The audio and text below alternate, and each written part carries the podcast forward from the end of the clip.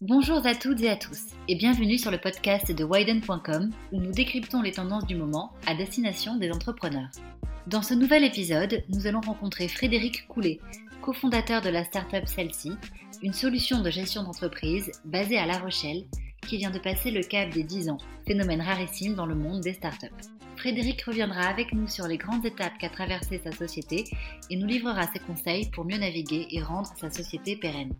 Bonne écoute Bonjour Frédéric et merci beaucoup d'être avec nous sur le podcast de euh, widen.com. Euh, est-ce que tu vas bien aujourd'hui? Je vais très très bien. Euh, pour rien te cacher, depuis mon bureau, je vois le, port de plaisance de La Rochelle et il fait un temps magnifique. je vois avec plaisir tous les vacanciers qui sont venus passer leurs vacances à La Rochelle. Donc tout va très bien de ce côté-là. c'est parfait, du coup c'est bonne ambiance. Est-ce que tu peux commencer s'il te plaît Frédéric par nous raconter un petit peu qui tu es et ce qui t'a amené à, lancer du coup ton entreprise? En fait, j'ai un, long parcours puisque je suis un pur produit autodidacte. donc, je suis plutôt allé d'opportunité en opportunité. J'ai travaillé beaucoup dans le monde de la presse. Et puis, dans les années, en 1995-96, j'ai fait une belle rencontre. C'était celle de mon associé actuel, Alain Mevlec. j'ai travaillé avec lui, dirigé à l'époque une agence de publicité, et puis voilà, de complicité en beaucoup d'idées que nous avions sur beaucoup de produits qu'on souhaitait lancer. On a créé une start-up en 2007, qui était un site de rencontre, s'appelait Cleargay, qui a bien fonctionné. Euh, qu'on a revendu quelques années plus tard euh, au groupe Mythique. Et euh, c'est un petit peu grâce à ça que qu'on a pu imaginer aujourd'hui ce qu'est celle-ci. Et alors, du coup, est-ce que tu peux nous expliquer assez brièvement celle-ci, en quoi ça consiste exactement? On a fêté le dixième anniversaire cette année. Celle-ci, c'est né d'un constat qui était très simple, c'est que en 2009, donc en 2009, je rappelle, Gmail lance G Suite, on est quand même au balbutiement du SaaS. et en fait, on, constate avec Alain que faire des factures, c'est assez compliqué. C'est-à-dire qu'il faut soit acheter des licences très chères avec des gens en interne qui ne savent pas les faire fonctionner. On se dit, c'est quand même, on n'arrive pas à trouver un produit simple on puisse se connecter depuis Internet et faire une facture simple. Et c'est comme ça qu'est né le produit au tout début. Ça s'appelait MyFacture. Et donc le produit était très simple. C'était faire simplement un devis qui puisse être transformé d'un clic en facture. Et c'est comme ça qu'est né le produit au début. Est-ce que tu peux revenir un petit peu sur les grandes étapes du coup que vous avez traversées, enfin que vous avez su bah, surmonter du coup avec, avec brio pendant ces dix dernières années? Bah, il y a beaucoup d'étapes parce qu'en 10 ans, il y a, énormément de souvenirs, il y a énormément de, moments de bonheur aussi. Il y a eu aussi des moments de doute, mais quand on a des doutes, c'est plutôt là où on est, euh, en fait, lorsqu'on a un doute, on essaie d'apprendre et de savoir pourquoi on a eu un doute et donc après ne plus avoir de doute. Euh, mais c'est vrai que il y a plusieurs moments. Je pense que le moment le plus important, c'est bien sûr officiellement le jour où on a créé la société, c'était au tout début janvier 2009. Mais il faut savoir que le projet trottait dans nos têtes. On avait même travaillé à des mock-ups, c'est-à-dire à des pages de site. On les dessinait à l'époque sur papier et tout. Ça remonte à l'été 2007. Donc c'est vraiment un projet qui nous tient à cœur depuis des années avec Alain. Donc, a la première création, la création de l'entreprise. c'est vrai que là, on a passé 11 mois d'attente, c'est-à-dire c'est un long accouchement. Et puis un jour, mi-décembre 2009, et bien voilà, le rideau tombe et là, on lance le site. Avec, à l'époque, on devait avoir l'équivalent de 40 utilisateurs passe le mois de janvier, passe le mois de février, passe le mois de mars, et là, c'est la grande inconnue, c'est-à-dire on décide de monétiser le site, c'est-à-dire que les utilisateurs qui pouvaient faire leur facture et tout gratuitement, eh on va leur demander un abonnement. Et là, c'est un moment très délicat qui s'est passé avec beaucoup de bonheur, puisque voilà, certains de nos clients aujourd'hui de 2009 sont toujours clients chez nous, dix ans après. Ouais, donc ça, c'était c'était un, beau succès. Alors, c'est un beau succès, mais c'est surtout ce qu'on voulait vraiment, c'est de pouvoir être d'être convaincu que le modèle économique qu'on avait en tête était le bon. Et là, c'est vrai que ce jour-là, quand on a commencé à voir aligner les lignes de paiement par carte bleue d'abonnement, c'est vrai qu'on a eu énormément de fierté et beaucoup d'émotions. Donc ça, c'était euh, ouais, donc c'était plutôt une étape euh, très positive. Voilà, une étape positive qui d'ailleurs ensuite nous a permis, bah, ensuite on a continué et puis on s'est dit, bah, comme l'aventure nous semble belle et on voyait quand même beaucoup d'intérêt pour nos clients, beaucoup d'empathie, ils nous ont beaucoup aidé à faire évoluer la, solution. On s'est dit, bah, il faut aller beaucoup plus loin. Pour aller beaucoup plus loin, c'est faire une levée de fonds. Et donc, bah, la première année, on a dû faire l'équivalent d'environ 20 000 euros de chiffre d'affaires, même pas, je crois, ça devait être 10 000. Donc, c'est un peu délicat quand même de mobiliser des fonds quand on fait 10 000 euros. Heureusement, euh, à la fin de l'année 2010, Alto Invest, un fonds peut-être plus intelligent que les autres, euh, a cru en nous et a investi un million d'euros euh, à partir de notre première année d'exploitation. donc une levée qui est arrivée assez rapidement après le lancement du produit. Une levée qui est, ouais, qui est arrivée assez rapidement et qui là vraiment nous a permis de pouvoir, parce qu'on était tous les deux avec Alain, dans ma chambre d'amis, dans ma maison à La Rochelle, donc on a décidé vraiment là de se structurer, de prendre des bureaux, de recruter. Et là vraiment, MyFacture, l'histoire a véritablement commencé à partir de cette levée. Et justement, en parlant d'étapes, moi je pense aussi par exemple au, premier recrutement. comment ça se passe ça? Et comment on, comment on fait vraiment, comment on s'assure en fait de ne pas se planter sur ces, premiers, ces premières embauches qui sont du coup un peu clés au tout début d'une entreprise? Bah, vous savez, les premières embauches, souvent vous le faites autour de vous. Alors, c'est peut pas forcément les meilleures embauches, mais ça vous permet d'avancer. Non, ensuite, oui, oui, il y a des étapes clés. Je pense que notre premier développeur vient à l'instant, il y a quelques jours, de nous quitter. Donc, il, est resté très longtemps avec nous. il y a beaucoup de gens qui sont encore, qui font partie de l'équipe. On a assez peu de turnover. Et tous les recrutements, c'est effectivement à chaque fois, on a voilà, c'est qu'au début on commence par des par des juniors et puis à force on recrute des seniors, on forme un comex, on, arrive à recruter des gens qui déménagent de Paris pour venir s'installer à La Rochelle. On a des gens qui sont venus de Berlin pour venir à La Rochelle. Enfin, voilà. Donc aujourd'hui, c'est plaisant aussi de voir sur dix ans comment les talents qu'on a trouvés au début sur place, on arrive aujourd'hui à les faire venir un peu partout. Quoi. Oui, à les faire venir et aussi du coup à les garder visiblement. Alors à les garder, mais c'est vrai que là aujourd'hui j'entends beaucoup parler, avec beaucoup de sourire d'ailleurs, j'entends beaucoup parler de RSE, j'entends beaucoup parler de bien-être au travail et tout. C'est des choses qu'on a intégrées avec Alain dès 2009. C'est-à-dire, déjà, le choix de s'implanter à La Rochelle n'est pas non plus par hasard. C'est-à-dire qu'on est quand même dans une ville extraordinaire, avec un climat exceptionnel. On est à deux heures et demie de Paris en TGV il y a énormément de possibilités en termes de sport. les transports en commun sont tous des, bus électriques, on a même des bus de mer électriques. Donc on offre en plus un, cadre exceptionnel. Comme je vous l'ai dit en début de ce podcast, on est juste en face du port de plaisance de La Rochelle. On est à deux minutes à pied de la plage. Et ça, on l'a vraiment fait, on l'a continué. C'est vrai aussi qu'on est sur un territoire à La Rochelle où je ne vais pas vous faire l'histoire, mais vous savez que La Rochelle a été la ville qui a mis en place les premiers vélos libres gratuits. S'appelait à l'époque les vélos jaunes. C'était en 76, c'était Michel Crépeau. Et aujourd'hui, le territoire va vers un bilan carbone. Et ça, c'est vraiment, entre autres, c'est aussi la promesse qu'on fait à nos salariés parce qu'on a énormément de nouvelles générations qui veulent donner un sens à leur implication dans un travail. Certes, je veux travailler et tout, je veux avoir une rémunération, mais je veux avoir aussi véritablement un sens à ma vie. Et donc, si l'entreprise est responsable et socialement fait attention aux promotions, à la diversité, c'est ce qui fait aussi le succès de celle-ci. Vous avez réussi du coup à, vous avez le sentiment en fait d'avoir oui, œuvrer en, phase avec vos, valeurs tout au long de ces dix euh, dernières années? Ça n'a pas été évident forcément parce qu'avec une équipe qui grossit, on est passé euh, grosso modo de 4-5 salariés à aujourd'hui 71. Euh, il a fallu garder cet ADN. Donc cet ADN, elle est liée bien sûr à l'innovation, c'est-à-dire que on mise beaucoup sur l'innovation de notre produit, mais également l'innovation de nos process. c'est également la, qualité de relation de travail entre nos collaborateurs, c'est-à-dire on, instaure volontairement des soirées, des pauses, nous organisons depuis cinq ans la French Startup Cup, qui est le premier événement où des startups se retrouvent sur le bassin d'eau de La Rochelle sous forme de régate. C'est un plaisir pour tous nos salariés d'accueillir l'ensemble des startups de France. Donc voilà, on travaille beaucoup pour que l'ADN de celle-ci reste intact.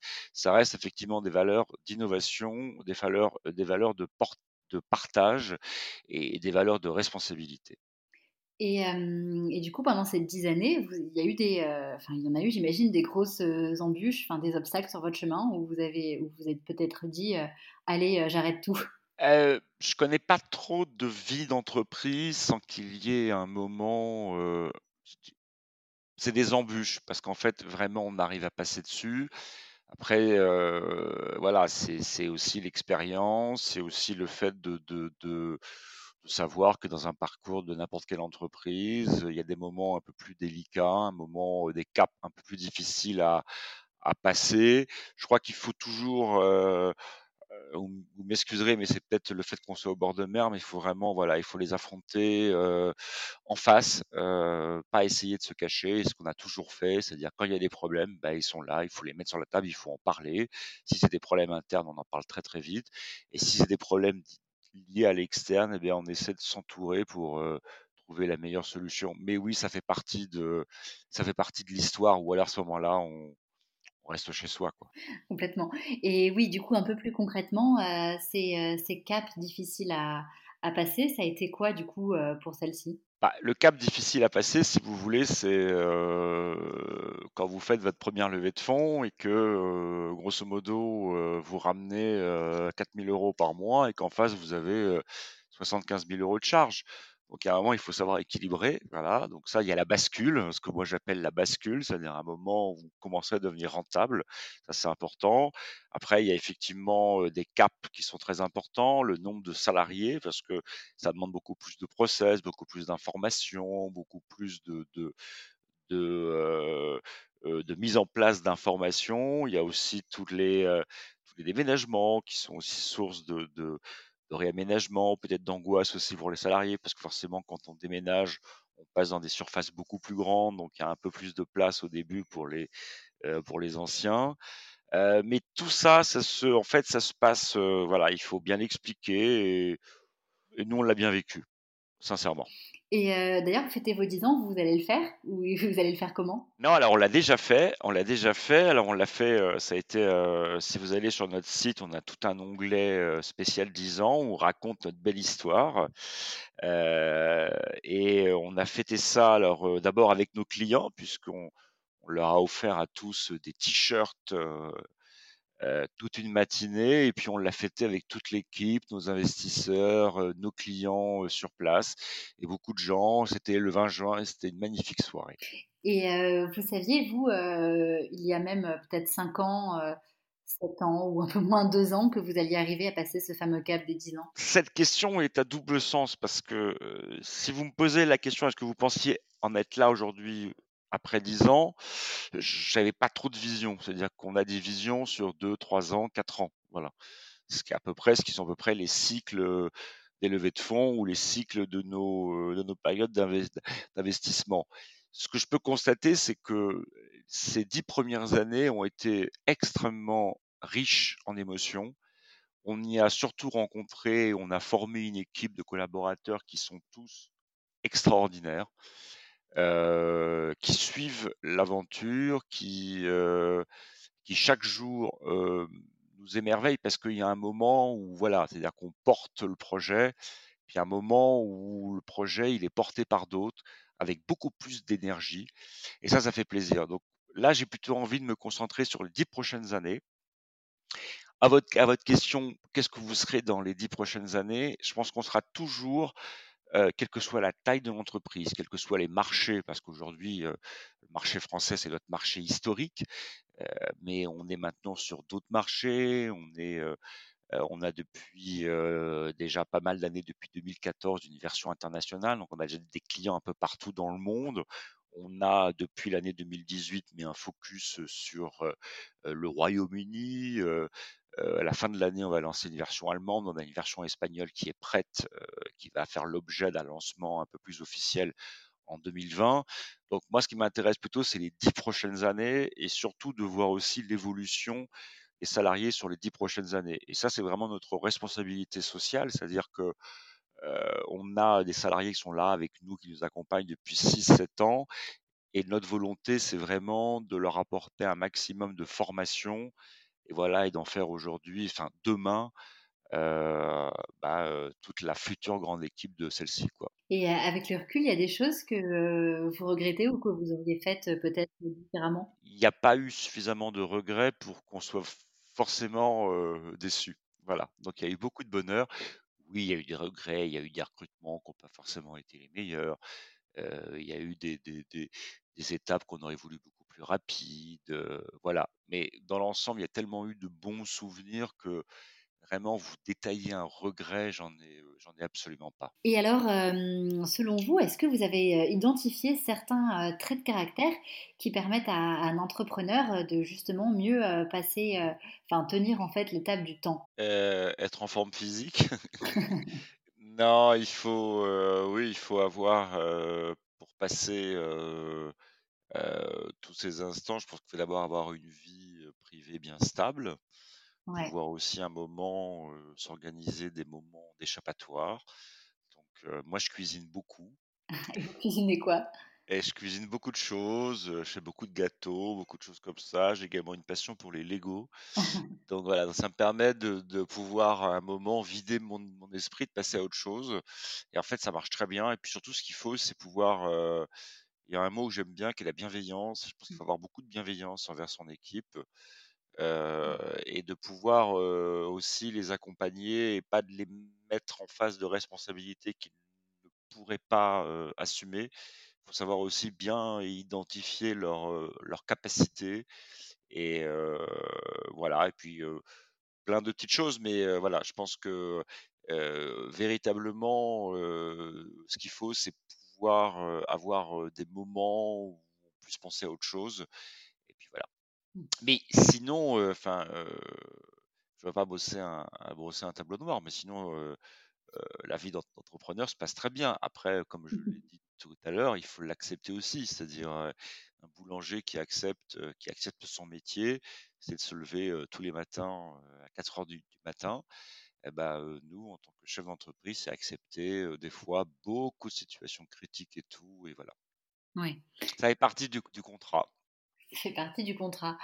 Et est-ce que gérer, gérer l'humain, c'est une des choses pour vous, enfin, et votre associé peut-être, les plus, pas forcément difficiles, mais clés, disons? Bah, Disons que l'humain dans une structure comme celle-ci, c'est tout. Il faut véritablement travailler en cohésion. Trouver aussi les bons managers, c'est important, ceux qui vont bien diriger leurs équipes il faut savoir aussi identifier les gens qui ont des potentiels futurs. Il faut savoir mettre en place des programmes de formation, mettre en place des programmes de motivation, intéresser les salariés au capital de l'entreprise. il faut pouvoir leur permettre d'être dans un endroit où ils disposent d'une salle de sport, veiller à ce qu'ils n'aillent pas forcément tous les jours dans des fast-food, mettre plutôt en place une cantine et tout. Donc il y a véritablement un tas de choses qui participent à ça.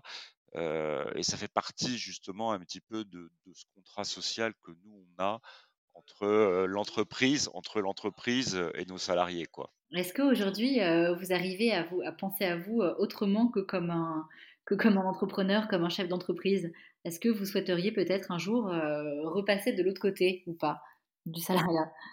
Bah, vous savez, j'ai été longtemps salarié. Quelque part, je, suis effectivement un chef d'entreprise, mais je suis aussi salarié de mes fonds d'investissement. Euh, donc, quelque part, j'ai un peu la double, la double casquette.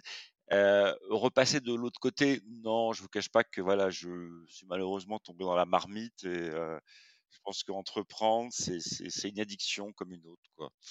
J'essaie de, de m'en soigner, mais voilà.